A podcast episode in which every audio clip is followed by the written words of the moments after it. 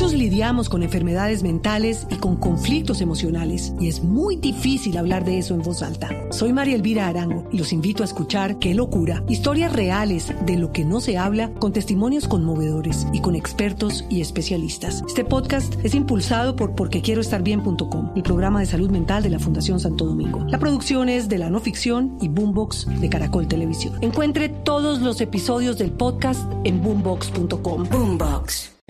Doctor Federico Gutiérrez, buenos días.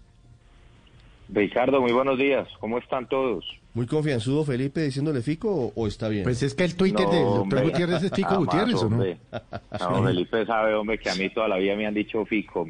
Sí. Y eso no, como dice la gente. no, yo a usted le digo Fico porque su Twitter es Fico. Eh, Fico, por ejemplo, a a doña Tutina de Santos yo no le digo Tutina porque como no la conozco me da pena tutearla y le digo doña Sutina. Pero a usted le digo Fico. 831. eso, está bien, así me reconocen. Oiga, ustedes? Muy bien, doctor Gutiérrez. ¿Se lanzó a la piscina presidencial? ¿Ya usted oficialmente es candidato a la presidencia de Colombia? No, hombre, para esas cosas todavía falta mucho, Ricardo. Yo lo que he dicho es que eh, hay que recorrer el país, hay que hablar con la gente, pues a mí esto siempre me ha gustado además. Eh, yo tengo una cosa clara, es que yo voy a seguir en el sector público, eso es lo que me gusta, hasta donde la gente le permita a uno. Pero yo lo he estado escuchando a ustedes y yo sí creo que es muy bueno para la democracia que mucha gente se lance, que mucha gente haga propuestas y llegará el día en el que se definan candidaturas y para eso todavía falta mucho. Van a haber precandidaturas, va a haber muchas personas que salgan, diferentes ideas y eso está bien. Yo voy proponiendo, voy a ir hablando y ya miraremos qué va pasando. Eh, ese es el ejercicio pues que hay que hacer. Lo que yo sí estoy convencido es que eh, cuando usted mira eh, lo que pasa hoy en un país que está tan polarizado, donde entonces usted tiene que estar solo matriculado en un lado con una u otra persona, como si aquí todo representara la política y, el pensamiento de Colombia. yo he hablado siempre de las ideas. Cuando yo gané en Medellín, yo gané por firmas y eso que nos permitió a nosotros eh, gobernar justamente por la ciudad. El partido mío, ¿cuál era? La ciudad. Y eso es lo que yo he querido hacer. Yo he mantenido una independencia hace muchos años, la voy a seguir manteniendo y bueno, opinando sobre los temas del país y tratando de sumar aquí a ver cómo hacemos pues para que el país cada vez esté mejor. Algunos eh, sectores, sobre todo de izquierda, dicen que usted, doctor Gutiérrez, es un uribista de bajo perfil, que no está en el partido y que no está activamente respaldando de una forma tan directa al expresidente Uribe. ¿Eso es verdad? Eh, Ricardo, yo en eso siempre he sido claro. El expresidente Uribe es una persona a la cual yo he respetado, eh, a la cual siempre le he tenido también aprecio. Y en una democracia es muy importante eh, usted saber justamente entender que usted puede mantener una independencia respetando a los otros sectores políticos. Es como el tema de Medellín, es que a quién, a quién le gané yo en Medellín pues las elecciones, al candidato de Álvaro Uribe en su momento. Y el hecho de yo haber sido contrincante político nos volvió enemigos, no, jamás. Y así es como yo veo la política. Yo, yo no veo la política como que el que no esté con uno, entonces hay que acabarlo como hacen algunos. Yo no veo la política así. Es más, qué pereza estar en política para eso. Eh, además le voy a decir algo, la gente está cansada, la gente está mamada de tanta peleadera, la gente está mamada de la polarización. Ese cuento de todo el día, entonces, que si está a la izquierda, a la derecha o al centro, si usted le pregunta hoy a cualquier ciudadano en la calle, básicamente cuál es su preferencia, la gente hoy lo que le va a decir, ¿sabe qué? Yo necesito empleo, yo necesito es seguridad, yo necesito es que mi hijo pueda ir al colegio, ir a la universidad. Los temas, los temas son los importantes. Y en ese sentido, pues yo ya lo demostré, yo goberné una ciudad como Medellín y cuando tuve que trabajar con todos los sectores políticos, lo hice y lo hicimos buscando acuerdos para la ciudad y no acuerdos de esos burocráticos o de contratación, sino acuerdos programáticos y eso fue lo que llegamos a hacer.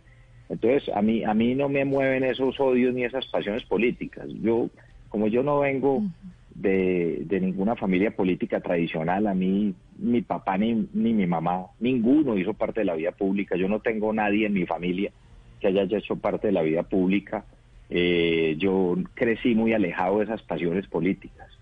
Yo tengo la posibilidad de reconocer gente buena en diferentes sectores, pero la gente, la verdad, no quiere más de lo mismo. Eh, sí, doctor Gutiérrez. Eh, precisamente si usted dice que usted no es de pasiones políticas, supongamos que Gustavo Petro lo invitara a hacer parte, a hacer una alianza con él para las elecciones presidenciales, ¿usted aceptaría? Mira, yo creo que Gustavo Petro es una persona que, por supuesto, tiene unas capacidades importantes. Y yo creo que él ha desperdiciado esas capacidades porque eh, esas capacidades tienen que ser para unir, para sumar, para construir a partir de la diferencia. Pero a Gustavo Petro le ha pasado algo, eh, y es que el que no esté con él es enemigo de él. Y eso le pasa no solo a sus más cercanos amigos que de un momento a otro no están con él, como le pasa a un periodista que opina en contra de él o a cualquier persona. Entonces, uno tiene que estar siempre al lado de gente que quiera sumar. Yo creo que aquí lo importante es uno puede construir a partir de la diferencia. Y muchos de los temas que se defienden se pueden lograr sin necesidad de dividir al país, sin necesidad de generar un odio frente al otro, una lucha de clases que nada le conviene al país. Entonces, no, yo siempre he dicho que aquí hay que buscar ideas, el camino será largo, ustedes lo decían ahora, el camino irá depurando muchos, mucho el panorama político. Hay personas muy buenas que ustedes mencionaron ahora, hay que ir mirando qué puede llegar a pasar. Pero por eso es bueno ir explorando con cuidado y sobre todo a partir de las ideas, de lo que le convenga al país. Pero yo sí diría algo y es, eh, qué pereza en serio quienes solo le meten a política entonces para pelear con el otro, que si entonces no es su proyecto, no está de acuerdo con usted, entonces el otro es malo, no. Yo pues no me creo ni el único ni el mejor, yo creo que este país tiene gente muy buena y no solo en las principales ciudades, como muchas veces termina reduciendo de la política colombiana, no hay que recorrer las regiones, hay que ver la cantidad de líderes regionales que hay buenos y que quieren hacer cosas por el país. Entonces, bueno, yo, yo vuelvo y digo, cada uno se va mostrando con sus posiciones, con sus propuestas, pero hombre, ojalá no dividir más el país, eso no le conviene a nadie. Eh, doctor Gutiérrez, hace, cuando usted todavía era alcalde de Medellín y Alex Char, alcalde de Barranquilla, se decía que eventualmente ustedes dos iban a hacer una dupla, eh, una fórmula presidencia-vicepresidencia. Eh, ¿Hay algo de eso que sea verdad? Habla Luz María, ¿cierto? Sí, señor. Luz María, ¿cómo estás? Mira, eh, con Alex yo he tenido una muy buena amistad. Y cuando estuvimos los dos de alcaldes, siempre nos encontrábamos en los encuentros de capitales y tuvimos una buena amistad no solo con Alex, sino con todos los alcaldes. Y yo, por ejemplo, les cuento una experiencia. La gente cree que siempre todo está en torno que a la izquierda, que a la derecha, ¿no? Yo creo que hay cosas siempre por encima de eso. Les cuento una experiencia. Cuando nosotros estábamos ahí teniendo una muy buena amistad con Alex, con todos los alcaldes, con Enrique Peñalosa, eh, con todos los alcaldes, en algún momento eh, Guillermo Alfonso Jaramillo, alcalde de la ciudad de Ibagué, además un buen amigo, una persona con la que hicimos también una buena amistad. Todos los alcaldes de ciudades capitales nombramos a Guillermo Alfonso Jaramillo un año, creo que fue el segundo año de mandato y no estoy mal, que fue el 2017, lo nombramos presidente de Azocapitales. Y Guillermo Alfonso sorprendido nos decía, oiga, ustedes me van a nombrar a mí, ustedes son mayoría, yo soy de izquierda, yo soy cercano a Petro. Y nosotros lo que le decíamos es, es que a nosotros lo que nos importa es la persona. Usted es un hombre trabajador, un hombre bueno, es capaz de llegar a consensos. Uno aquí no puede juzgar a nadie por sus ideologías. Y en ese sentido le respondo es, aquí lo que hicimos en ese momento en Capitales fue una muy buena amistad todos los alcaldes, todos. Respetamos las posiciones ideológicas del otro, logramos llegar a consensos y avanzamos. Entonces ahí te respondo la pregunta. Yo me hice amigo de todos y soy amigo de todos ellos y al que le pregunten, todos les van a decir lo mismo. Y falta ver qué va pasando en el camino. Eh, con Alex poco he hablado de política. Realmente hicimos una amistad muy personal. Eh, y bueno, si él toma la decisión de recorrer el país, creo que es una persona que tiene además todo el derecho también de hacerlo.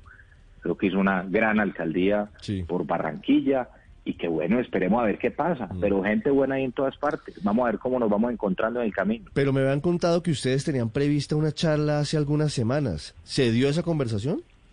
No, pendientes de hablar, es que charlas hay, uno habla por teléfono, por ahí medio encuentra, vamos a ver qué pasa, pero eh, con mucha gente habla uno y de diferentes regiones del país, con muchos sectores, pero sobre todo aquí hay que tener un contacto con la gente en la calle y eso es lo que hay que empezar a hacer pues en las regiones. Mm. Así fue como yo gané la alcaldía de Medellín, Mire. fue en las calles, recorriendo, hablando con la gente y así goberné.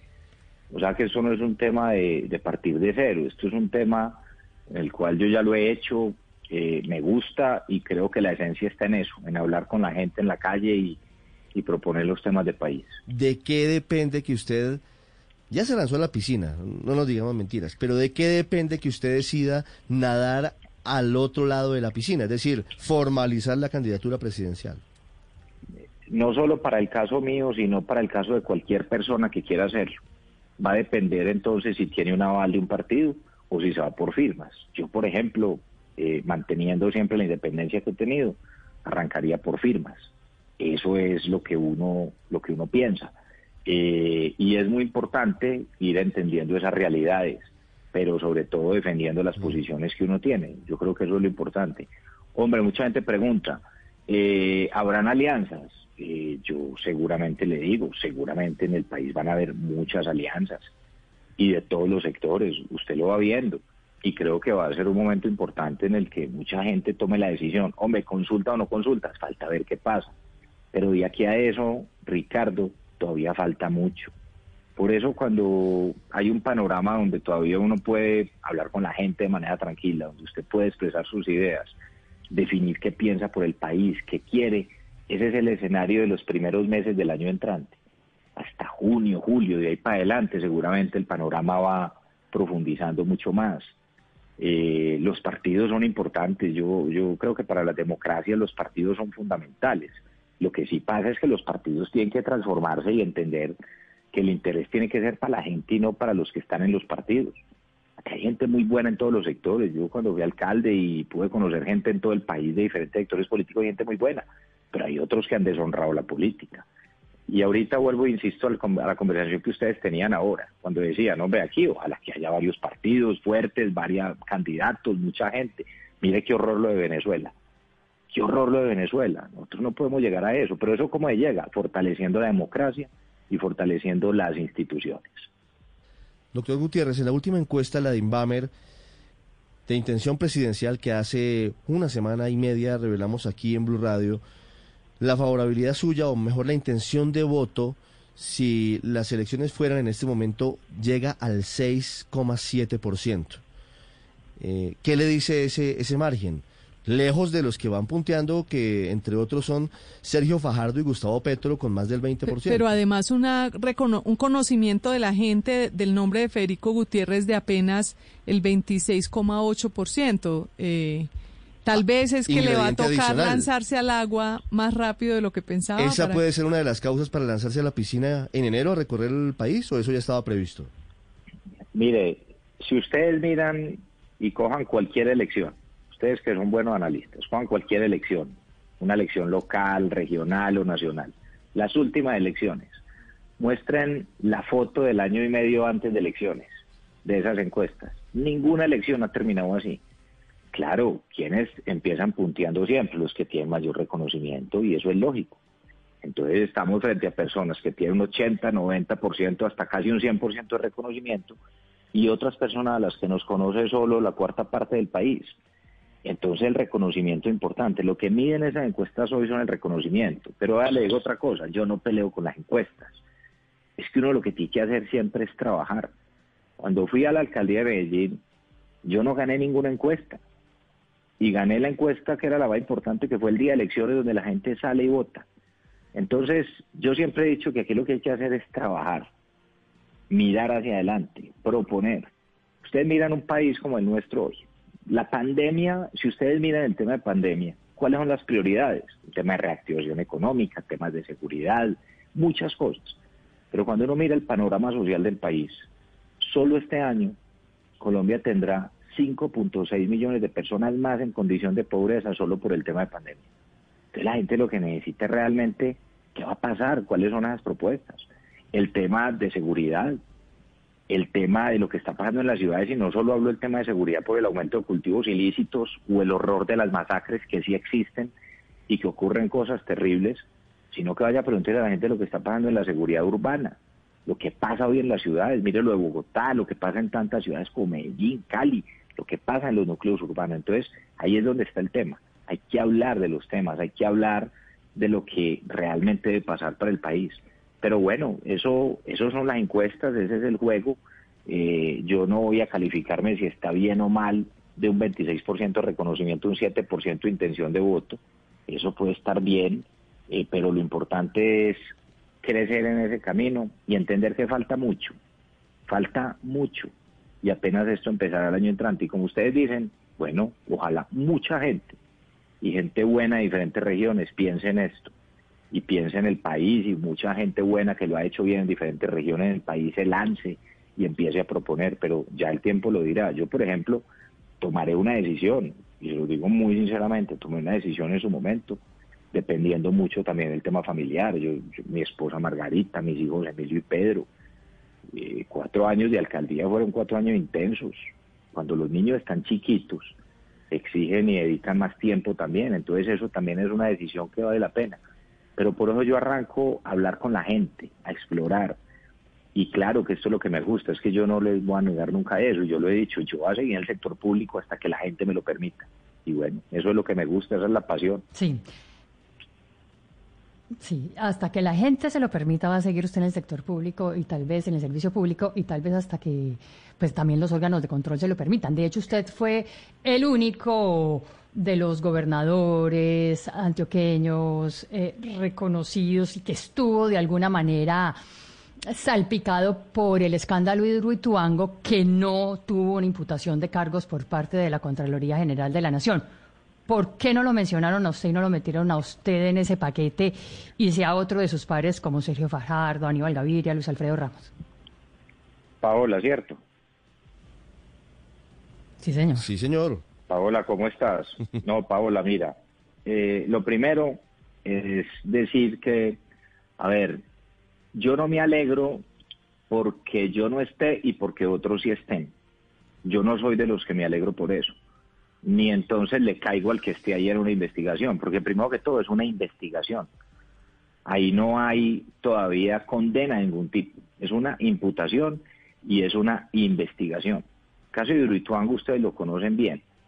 Yo realmente lo único que quisiera realmente es que cualquier persona que sale mencionada en cualquiera de estas investigaciones salga bien librada. Yo conozco a muchas de las personas que salen hoy en la imputación de la Contraloría los conozco y son personas, en su mayoría, que yo respeto y admiro.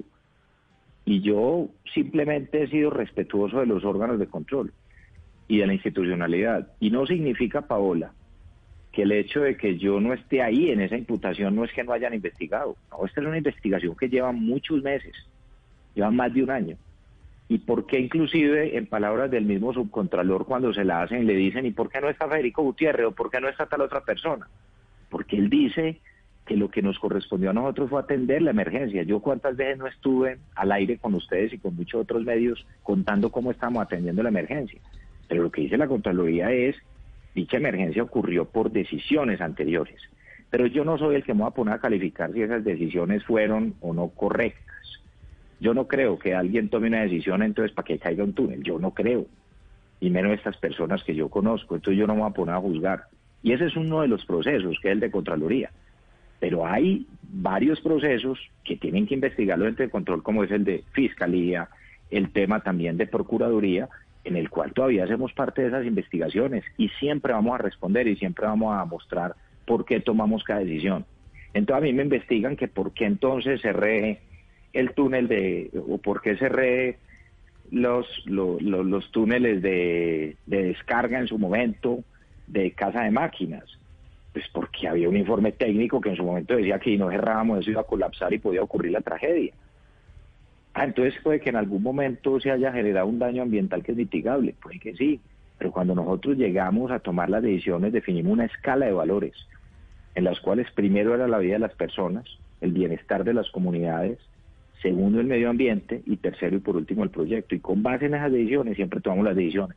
Entonces, Paola, esto falta mucho Eso es cierto, faltan investigaciones. Yo, la verdad, vuelvo y se los digo, yo no me alegro porque alguien esté ahí o porque yo no esté. Falta mucho.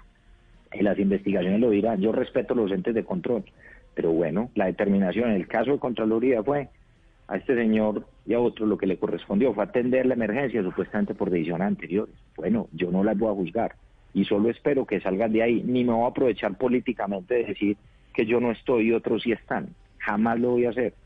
Porque vuelvo e insisto, es una investigación y es una imputación. Todavía no hay condena para ninguno de los que están hoy investigados. Sí, es cierto. y Entonces falta mucho, falta mucho y, y que ojalá todo se aclare y que ojalá, y yo confío en EPM, yo creo en EPM, yo quiero EPM, yo quiero a su gente y yo estoy seguro que Hidroituango será una realidad. Nosotros lo dejamos en fase de recuperación y siempre frente a ese tema he respondido. ¿Qué me correspondió a mí? Liderar una emergencia y la lideré con el equipo, con Jorge Londoño, con toda la gente y mostramos cuáles eran los pasos que íbamos dando. Que es una situación dura, claro.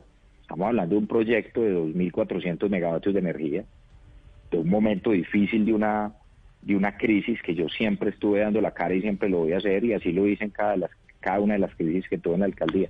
Pero jamás voy a aprovechar esto pues como una herramienta política para, para atacar o acabar con una persona, ¿no? Yo creo que las reglas de juego siempre tienen que ser iguales para todos. Las 8 de la mañana, 52 minutos. Doctor Federico Gutiérrez, muchas gracias, muchos éxitos en su gira por Colombia y estamos atentos a cuando tome la decisión sobre si cruza o no la piscina presidencial. Muy amable.